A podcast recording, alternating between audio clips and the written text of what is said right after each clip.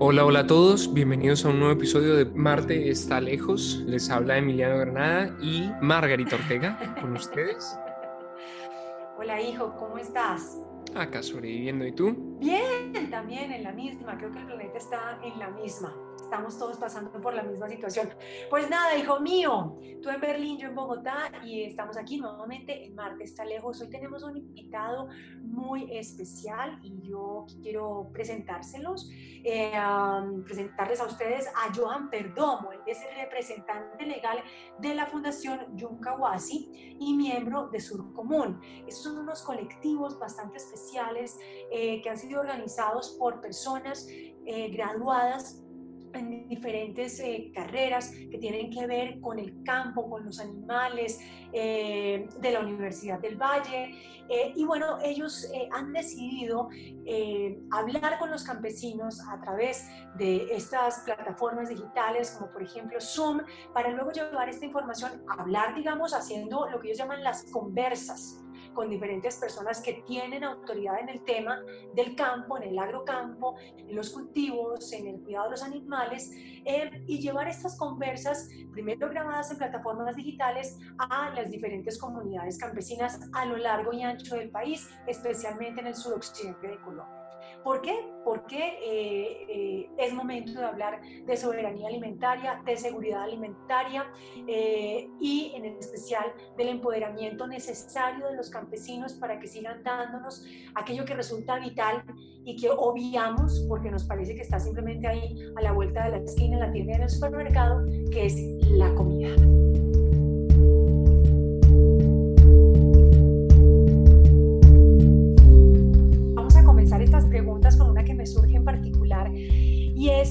Luego de ver el trabajo que ustedes han hecho, que están haciendo y que uno puede encontrar en sus redes, yo quisiera saber de dónde surge la idea de hablarles a los campesinos de agricultura limpia, de agricultura orgánica, de soberanía alimentaria, cuando uno supone que los campesinos son las personas que más saben de estos temas.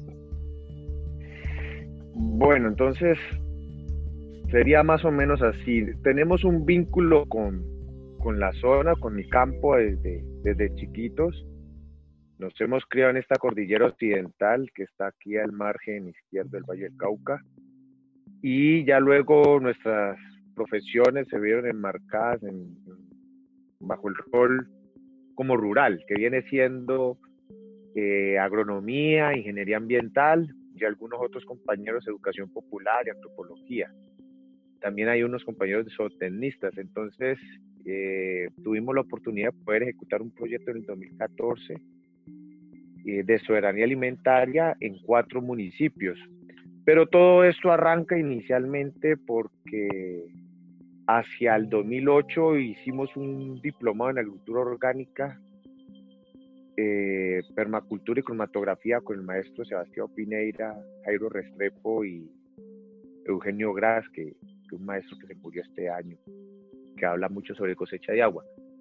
Entonces nos vinculamos en eso y empezamos a desarrollar todo lo que tiene que ver con agricultura limpia, pero no es que la gente no sepa de las comunidades, no es que no sepan de, de agricultura, sino que han estado invadidos por un modelo que no es viable ni le permite resistir ni sobrevivir en el campo, como es el modelo de la revolución verde. Entonces nosotros no implementamos ese modelo, nosotros damos unas oportunidades o unas nuevas visiones eh, de agricultura que le permita a la gente tener un desarrollo de vida digna más, más armónico con la naturaleza y de repeso eh, que nos permita ser productivos y competitivos, porque siempre nos dicen que la agricultura limpia no son productivas ni son competitivas, que no se pueden a gran escala. Hay un, hay una, hay un sinnúmero de, de mitos que han establecido desde la revolución verde, desde la agricultura industrializada, que quiere desvirtuar otras alternatividades, otras realidades, mejor dicho. Claro, pero Joan, yo en ese sentido quiero, no solamente porque me surge la pregunta, sino también para hacer claridad a quienes nos escuchan, uno supondría que este no desconocimiento, sino tal vez la desconexión que se ha generado entre los campesinos y el campo ha sido justamente por la agricultura industrializada, porque se les han empezado a enseñar desde más o menos 50 años atrás unas técnicas de cultivo, ¿no? De monopolio, unas técnicas eh, abrasivas con la tierra eh, y muchas veces de desplazamiento por la situación política y social del país que los obligan a alejarse del campo y a desconocer esos saberes ancestrales. Pero tú hablas de revolución verde y yo aquí ya como que se me cruzan los cables y no sé qué tiene que ver lo uno con lo otro. La revolución verde no tiene nada que ver con la agricultura limpia. Por favor, ¿nos aclaras los términos? Ok, no, mira, lo que dices es cierto. La imposición del modelo de la revolución verde fue hace más o menos unos 50, 60 años. El modelo de la revolución verde es todo un paquete tecnológico. ¿Qué es eso? Son eh, semillas eh, híbridas, eh, fertilizantes, mecanización y pesticidas y plaguicidas y todo lo que tenga que ver con diversidad es un enemigo del, campesino, ¿no? Entonces se nos ha impuesto un nuevo modelo y esa imposición introdujo una, una forma de hacer agricultura basada en la muerte. Nosotros la hacemos basada en la vida, por eso le denominamos agriculturas para la vida.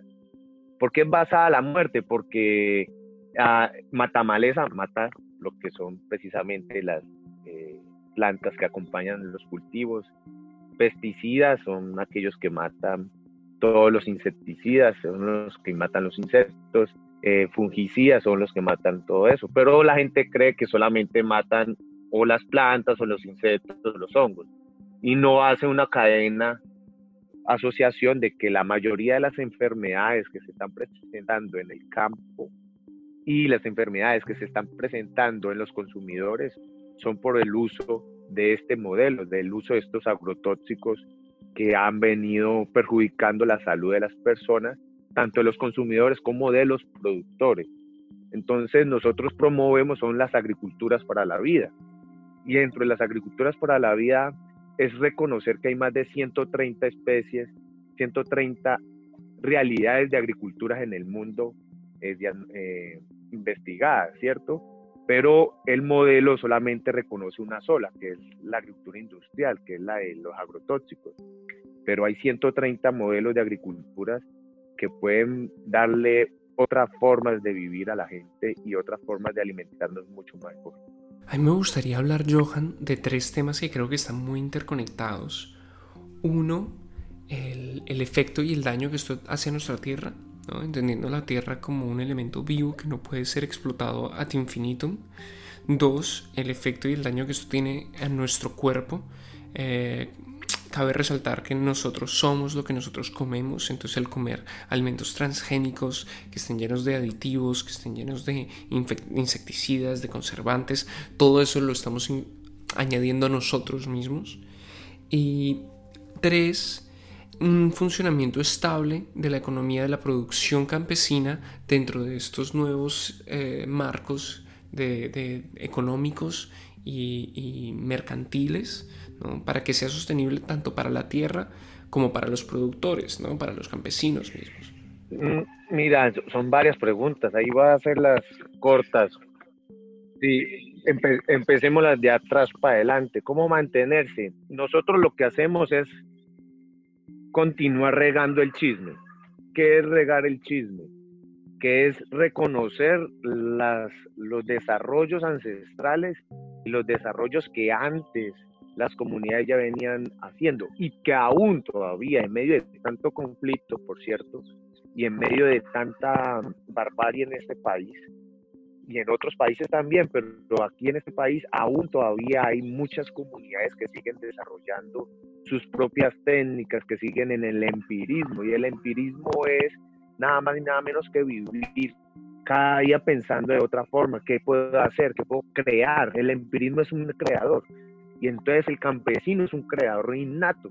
Lo que nosotros hacemos es que tenemos la posibilidad de viajar. Hoy estoy aquí en Dagua, eh, mañana estoy en Chimichagua, pasado mañana estoy en Ipiales, eh, otro día estoy en Putumayo, en Valle de Sibundoy. Entonces vamos viendo, vamos reconociendo diferentes cosas. Ah, estamos en México, vamos reconociendo diferentes cosas. Y lo que nosotros hacemos es tratar de comunicar, mira que don Pedro Salgado de tal lado está haciendo esto así, así, así. Entonces nosotros lo que hacemos y lo que podemos desarrollar es transmitir esa voz de las personas con un poco más de, de, de, rigurosidad técnica, por decirlo así. Bueno, este, el Señor lo está haciendo así, nosotros lo que vamos a hacer es eh, reproducir esta idea, pero con un poco mayor sencillez o que le pueda llegar a otras personas o que se adapte a diferentes climas. Esa es la primera. ¿Cómo mantenerse? Todos los días es sobreviviendo. La lucha sigue, la lucha es cotidiana, todos los días es sobreviviendo y todos los días es resistiendo. Y eso es lo que hacen los campesinos, sin créditos, sin plata, sin tierras, con violencia, y aún así siguen resistiendo y aún así nos siguen alimentando. Si en esas, en esas entrevistas que hicimos, una de estas con Sebastián, es una cosa muy bonita que él habla de la comunalidad y del ser ultrasocial un campesino es tan cerca, es un ser ultra social porque genera la comida independientemente de quién se la vaya a comer. No importa su ideología, no importa su cultura, no importa eh, su, su clase social, el campesino produce para alimentar. Y eso es la base de toda la sociedad. Sin alimentación no hay civilización, no hay pirámides, no hay ciudades, no hay tecnología, no hay nada y eso es lo que, lo que nosotros tenemos que lograr transmitir a ellos, o sea, cómo continuar mantenerse en eso, es reconocer que ellos son muy importantes para esta sociedad. Lo de la tierra viva y lo que somos lo que comemos. La de somos lo que comemos, hay una vaina que nosotros le denominamos aquí a los, a los compañeros, eh, a las comunidades, es los alimentos nutracéuticos, que nutren y sanan a la vez pero en la medida que, haya un alimento nutracéptico está directamente eh, involucrado que es un alimento sano.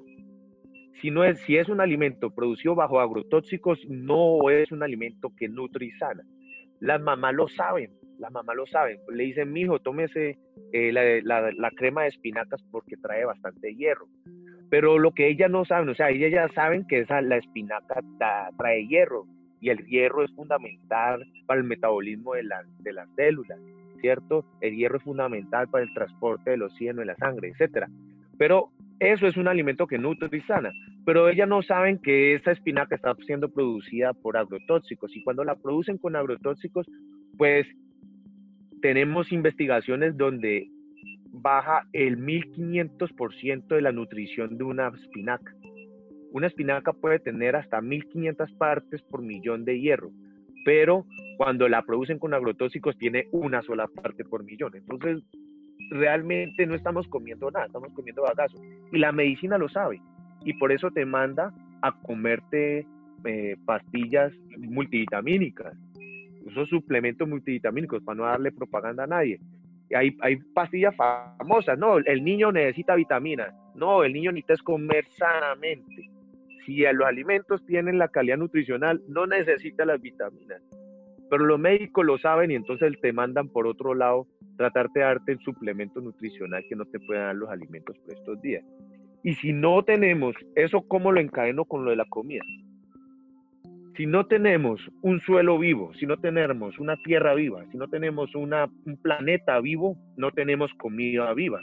No tenemos sino un bagazo, lo que nosotros le denominamos. Te querés comer una naranja, pero no te estás comiendo nada ahí. Nada te está alimentando. Te querés comer un brócoli, te quieres comer una lechuga, te quieres comer unos frijoles, te quieres comer unas alberjas, un, qué sé yo. En últimas, si eso es producido con agrotóxicos, no hay calidad, no hay calidad. ¿Y sabes por qué tienen calidad los campesinos? A pesar de que ellos están contaminados con agrotóxicos, porque cargan las mochilas, porque están todo eso, mira que hay algo que los salva. Y es que ellos se comen, el, entre comillas, el, el peor producto. Separan el plátano y el mejor plátano se lo mandan para el mercado, pero el peor plátano se queda, pero el peor plátano es el que no se le echó agrotóxicos.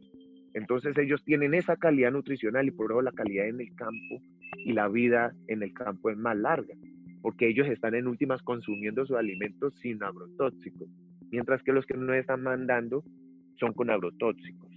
Entonces es ahí el cuento. El cuento es si hay suelo, suelo sano, planta sana, personas sanas. Tierra viva, humanos vivos. Si no, no yo, después de escuchar todo esto y de escuchar además y de saber el trabajo que ustedes están haciendo por construir ese tejido social, más que por, construirlo, por reconstruir el tejido social del campesino, del campo, de la tierra viva, de una realidad distinta donde no todos podemos ser empaquetados en la misma bolsa, porque como bien decías, hay 130 realidades de cultivo que hasta ahora yo me entero con eso que acabas de decir y me parece todo tan nuevo, tan, tan sorprendente y tan maravilloso. Yo quisiera saber, ustedes están haciendo este trabajo con las comunidades campesinas, ¿cómo hacemos en las ciudades para eh, traernos esa comunicación? ¿Cómo hacemos en las ciudades como consumidores? para sacar adelante proyectos como el de ustedes, dándole la mano al campesinado, además de consumir lo local, la gente siempre dice, es que comprar orgánico es caro, comprar eh, productos de agricultura eh, limpia es caro. ¿Cómo, ¿Cómo acabar con esos mitos y cómo seguir nosotros en la ciudad tejiendo esa red? Para acabar los mitos, educación es la lo principal, ¿cierto? Pero no una educación sesgada, sino una educación dentro de la universalidad por darte un ejemplo, yo estudié agronomía, pero a mí nunca me enseñaron de las 130 tipos de agricultura, me enseñaron una. Entonces así no vamos a poder avanzar. Supuestamente las universidades son la universalidad del conocimiento, pero no, allá están imponiendo un conocimiento, un modelo económico. Y las otras 130, las otras 129 agriculturas nunca nos las enseñaron. Entonces lo primero es educación. ¿Y qué es educación? Que es que todo niño y toda niña y toda persona debe tener un vínculo con la tierra. Aunque sea una matera, sembrar un frijol, yo creo que a todo niño le han hecho un ejercicio de ponerlo y es que sobre un algodón. No, siémbrelo sobre la tierra, porque la tierra tiene otra conexión. Nosotros tenemos que elevar eso a otro campo, un campo más espiritual, porque si nos vamos al campo monetario, pues hace rato nos llevaron. ¿Qué nos llevaron? Pues no vamos a pelear contra plata, no vamos a pelear contra el modelo económico, queremos es pelear de una forma, queremos es organizarnos como sociedad para conservar este planeta, pero en última no estamos conservando el planeta, estamos conservando nuestra especie, el planeta va a continuar. El planeta, la pandemia nos llevó, entró, vino y lleva, pero los virus son una forma de restablecer el orden ambiental del planeta, ¿ya? Eso puede pasar en muchos cultivos aplican tantos agrotóxicos, tienen problemas y luego cae un virus y ya no se puede sembrar maracuyá en el norte del valle porque tienen gemivirus, un problema, el virus del mosaico del tabaco, que es un gemivirus que no permite producir maracuyá en, el norte del valle. Pero a lo que yo quiero ir y a lo que te quiero mencionar es que hay una, hay una, hay una vaina en, en las ciudades. Las ciudades como deben de, de apoyar, primero reconocer el papel fundamental del campesinado. Creo que eso es, saber quién te está produciendo la, comida es primordial. Reconocer quiénes son ellos. Segundo, ¿dónde están ellos? Ah, que están en tal mercado, que están en tal otro, que están en tal. Entonces, ir a hacer un consumo directo, lo más posible directo, de estas comunidades. Y eso le permitiría quitar tanto coyote, tanto intermediario que en última se está ganando la mayoría de los recursos de esta cadena. La otra es asociarse con los campesinos, hacer cooperativas, múltiples cooperativas de intercambio. Nosotros en estos momentos nos llamaron por ahí a ver si podíamos participar. Hay una, en, en la ciudad de Cali se está configurando o se configuró el Consejo de de seguridad y soberanía alimentaria. Nos están pidiendo que, participemos de eso, pero entonces ¿con qué objetivo? ¿Cómo vincular las ciudades de las zonas rurales? No romper esos vínculos del hermano consumidor y el hermano productor. Hay que vernos de que somos unos compartidos, unos, exactos. Eso es lo que quería mencionar. Esa es la palabra. Somos uno unos hacen unas cosas y otros hacen otras, pero es que unos alimentan a la sociedad entera. Solamente hay que tratar de vincularnos, de buscar esos, esos espacios. Nosotros también como latinos hay una cosa de cómo nos reconectamos con nuestros, con nuestros conocimientos, los conocimientos que nos eliminaron y nos un poco a, a tajazos nos han ido quitando. Em, que es además es eso, es que nuestros ancestros llevan conociendo esta tierra y estos alimentos que son nuestros y que nos definen a nosotros y ese conocimiento, creo que hay una labor gigantesca ahora dentro de que nosotros como comunidades, claro, tenemos ahora el Internet y ahora de repente podemos llegar a, diferentes partes, ¿no? Pero además es eso, es mantener el conocimiento y poder ir pasándolo a otros también. Eh, porque eso es creo que la clave, ahí estoy totalmente de acuerdo contigo, es que la educación, solo a través de la educación podemos justamente reafirmarnos como una comunidad sostenible y donde de nuevo, y humana, ante todo, ¿no? es que esto tiene que ser humano. Hay, un, hay una cosa rara, le preguntan a un niño de dónde viene la leche y dice que de la tienda. ¿Sí, ¿Sí ves? Y, y la, no, pregúntale a un niño, te dice, no, de la tienda. Y, la leche, no de la caja o, del cubo, no sé cómo le digan. No, la leche, para que esté la leche, hubo una persona que se levantó a las 3 de la mañana y llevó esas vacas por un lado y, los, las ordeñaron y bueno, en fin, eso es un proceso larguísimo. Mientras tú estás dormido hay otro que está ordeñando. Eso, eso es lo básico. La educación tiene que reconocer la, lo básico. ¿De dónde viene el agua? Le dicen a los niños. Y los niños le dicen, del grifo el, el, tubo de la llave. No, no, el agua viene de acá arriba de la montaña y le están cuidando, mire, que le están cuidando estas comunidades acá, donde no pueden sembrar porque aquí hay agua. Y entonces eso, eso hay que mirarlo, ¿no? Sí, creo que además es la con la pregunta, además está también porque tenemos que acabar, se nos acaba el tiempo, ¿no? Pero es como esta idea de que de nuevo lo veía dentro de, en, las conversaciones que tenían con eh, Nacho Simón. Eh, ¿Qué es eso? Es que no podemos dejar eh, de acordarnos, ¿no? De, que el poder tener un desayuno fresco todas las mañanas en nuestra mesa, un buen desayuno, un desayuno saludable que nos sostenga y que nos prepare para el resto del día, un desayuno fresco, eso es un privilegio gigantesco. Y es un privilegio porque, de nuevo, ¿de dónde viene? De que es que hay alguien que la está trabajando. Y eso me parece para, además, para como recordar es que nuestros campesinos son la base, es que ellos son nuestro estómago, ¿Qué más, qué más importante que, eso? Nosotros en uno de los podcasts que te enviamos para, para, para, para terminar, yo creo que es uno de los podcasts, nosotros enviamos un podcast, estamos enviándolo allá a comunidad, una comunidad que estamos trabajando aquí con 300 eh, compañeros indígenas, NASA, con capicultores, un podcast que se cuide. Yo quería mencionar una cosa que dijo Margarita ahora sobre la agricultura orgánica, que un mito que es costoso y lo del coronavirus.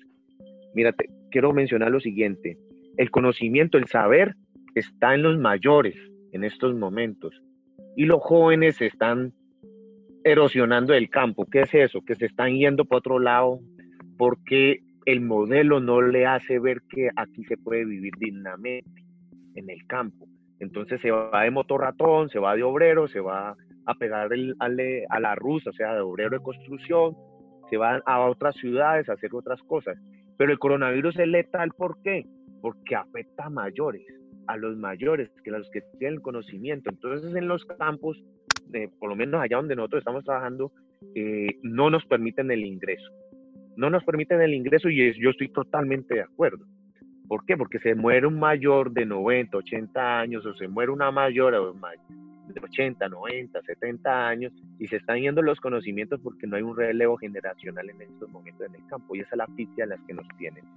Esa, por eso es importante nosotros mandar información, apoyar y todo el mundo, toda aquella persona que apoye, pues no se enoje si ven que en una vereda hay un puesto de control hecho por los mismos campesinos para controlar quién entra y quién sale, porque el Estado ya nos dejó libres, ya nos dejó a, a, a, a, diestro y siniestro de cada uno, pero ellos sí se siguen cuidando porque pues el conocimiento está en los mayores.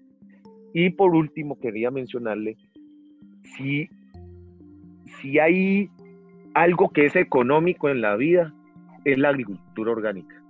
Yo no entiendo por qué les cobran en ciertos almacenes tan caro a las personas eso Una vez hablando con el maestro Sebastián, eso se llama eugenesia, eso es un principio fascista, porque solamente aquellos que tienen grandes recursos van a poder alimentarse en bien. Y alimentarse en bien quiere decir que van a poder pensar bien. Y pensar bien quiere decir que van a poder sostener el poder. En Europa, el boom de la agricultura orgánica existió a partir de que hicieron estudios donde reconocen que los productos hechos por agrotóxicos disminuyen un 20% el coeficiente intelectual de los niños.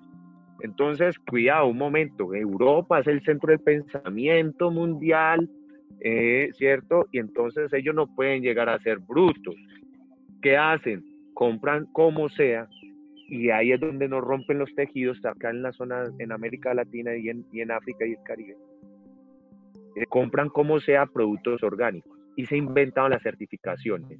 ¿Para qué? Porque, porque dirán que un latino es mañoso y le manda productos envenenados a un, a un europeo. Pero no, no es eso, sino que no ha estrechado los lazos suficientes para llegar a unos acuerdos de hermanos consumidores y hermanos productores. Entonces, la agricultura orgánica la hacemos con mierda, con agua, con ceniza, la hacemos con, con plantas mismas, con desechos de, de cocina, la hacemos con diferentes cosas, muy fácil de hacer, con azul. Entonces, ¿por qué sale costoso? No sale costoso. Quieren ponerle un precio para saber quiénes son los que van a comer bien y quiénes van a comer mal. Eso es lo que quería mencionar. Perfecto. Eso hay un, tema para Con esto, no.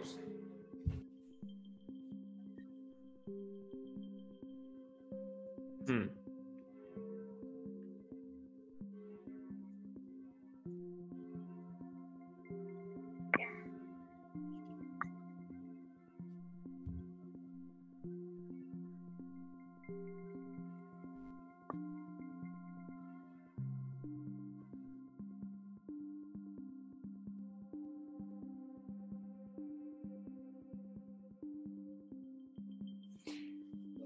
Bueno, pues Johan, yo, yo eh, nada, eh, sé que Emiliano y yo nos sentimos igual, estamos muy agradecidos eh, por habernos brindado este espacio y muy agradecidos con ustedes en general, con el colectivo, porque sabemos que estas tareas son necesarias, son heroicas, son las acciones que se requieren en este momento para ver si de una vez por todas terminamos con esta disociación en esta vida dual eh, y podemos reconocernos como una sola entidad, ese uno del que hablaban ustedes, Emiliano y tú, eh, y podemos generar finalmente una, una, vida sostenible, una economía sostenible, una vida digna para todos. Así que, bueno, pues nada, gracias por este espacio, eh, gracias por haber estado y de nuevo gracias por la labor.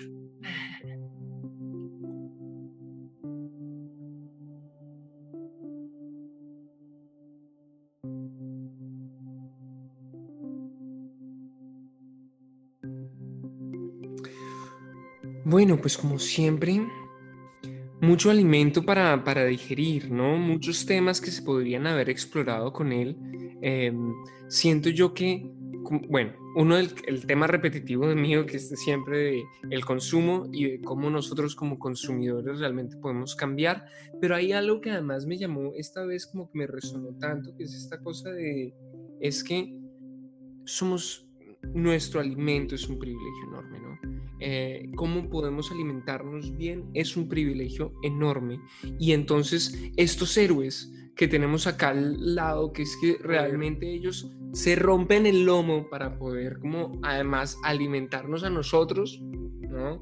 Eh, una de las tareas más básicas que nosotros aparentemente se nos está olvidando, porque es que como encontramos todo en, en vamos al supermercado acá al lado y encontramos todo, ¿no? Se nos olvida de dónde viene ese todo, de dónde viene nuestra papa, de dónde viene nuestra yuca, de dónde viene nuestro tomate.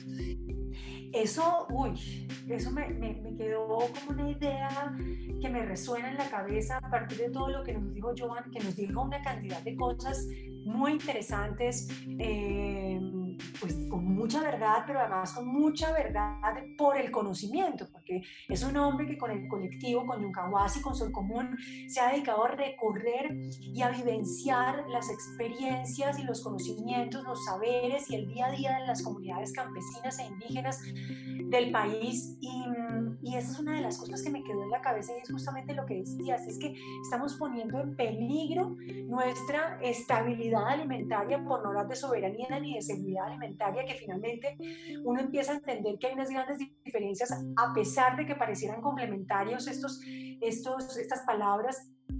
Pero lo que estamos poniendo en peligro es nuestra, eh, nuestra posibilidad de seguir aquí por cuenta de la inestabilidad y la falta de empoderamiento que tienen nuestros campesinos.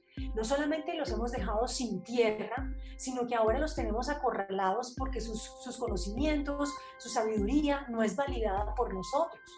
Entonces yo creo que eh, eh, esa es una posición trágica y dramática cuando finalmente lo que hemos sido desde hace más de 10.000 años y lo que le permitió al ser humano establecerse como un ser sedentario, ¿no? Y, y crear una civilización, pues fue justamente la agricultura. No fue otra cosa, fue el fuego, fueron el fuego y la agricultura. Entonces, la agricultura está ahí en el poder y el saber de los campesinos. Y más allá de eso, hemos obviado las verdades reales de las que hablabas y es que la comida no viene del paquete, la comida no viene de la caja, la comida no viene de una fábrica que hace una manufactura o que tiene un proceso o, que nos da un, un alimento ultraprocesado que ya no son alimentos estos, sino productos alimentarios sino que el alimento viene de la tierra. ¿Y quién está eh, enraizado con la tierra? Nuestros campesinos. Por eso es tan importante que a ellos se les dé la oportunidad de, decir, sí, este es nuestro conocimiento y de que nosotros en las ciudades veamos lo rural con más respeto y entendamos, por ejemplo, cosas como las que decía Joan, y es que hay 130 modelos o maneras de cultivo en el mundo y uno no sabe de eso, uno no tiene idea de eso.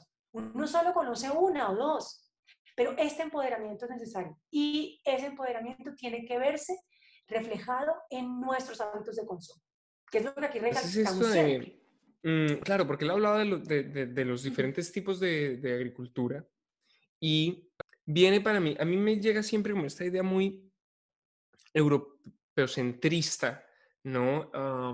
voy a digresar rápidamente pero hay un estudio muy interesante sobre la composición en el arte, ¿no? Que habla de cómo eh, el mundo occidental ha basado su composición a diferencia del mundo oriental a través del centro.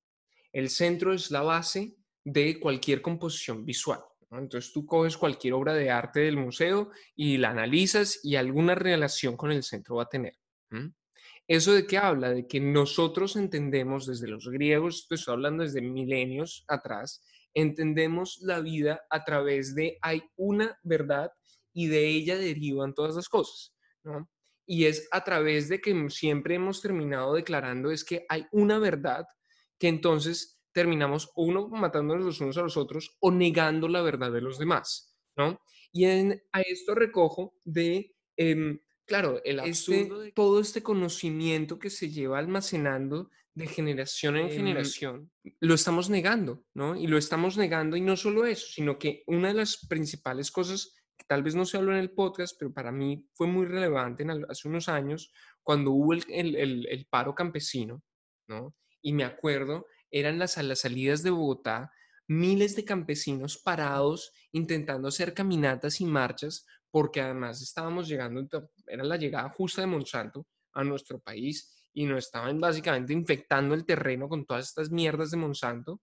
Mm, ¿Y qué sucede? Nosotros, como nuestro país, pues que Falcao se le tuerce un tobillo justo antes del Mundial.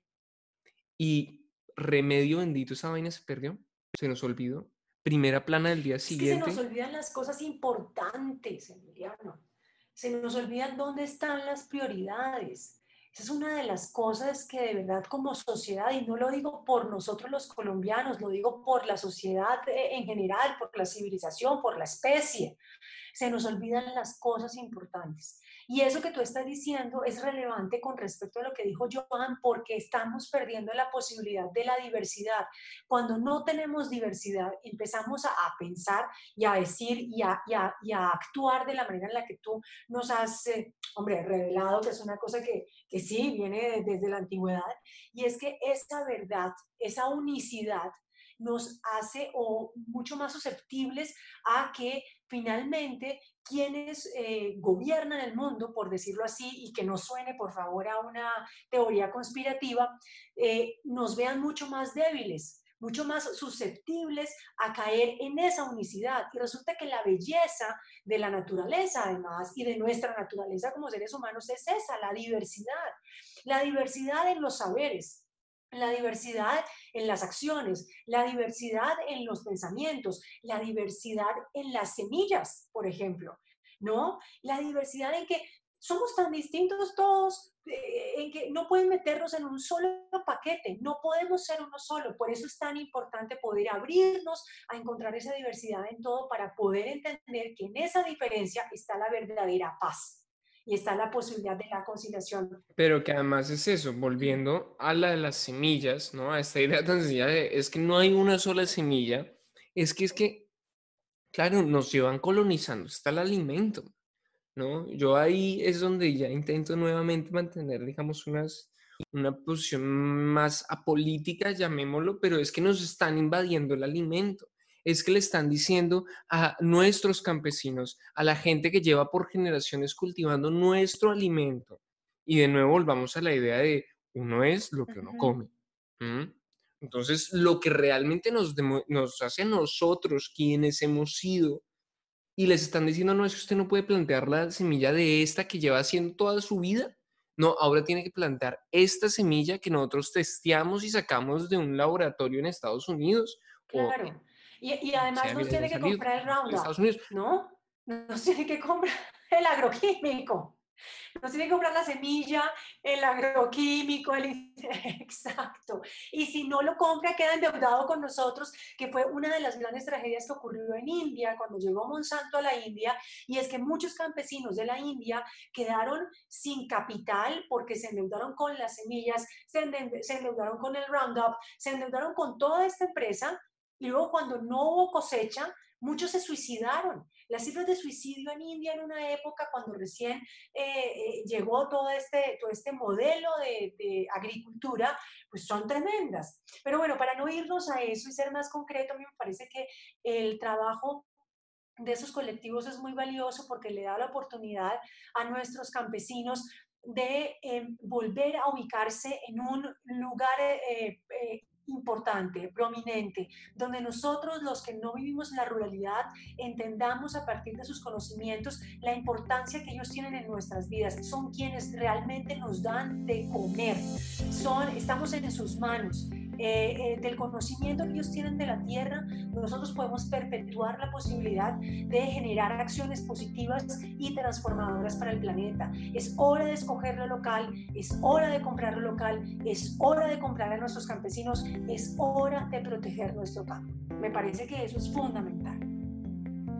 Y como siempre recordar que Marte está lejos.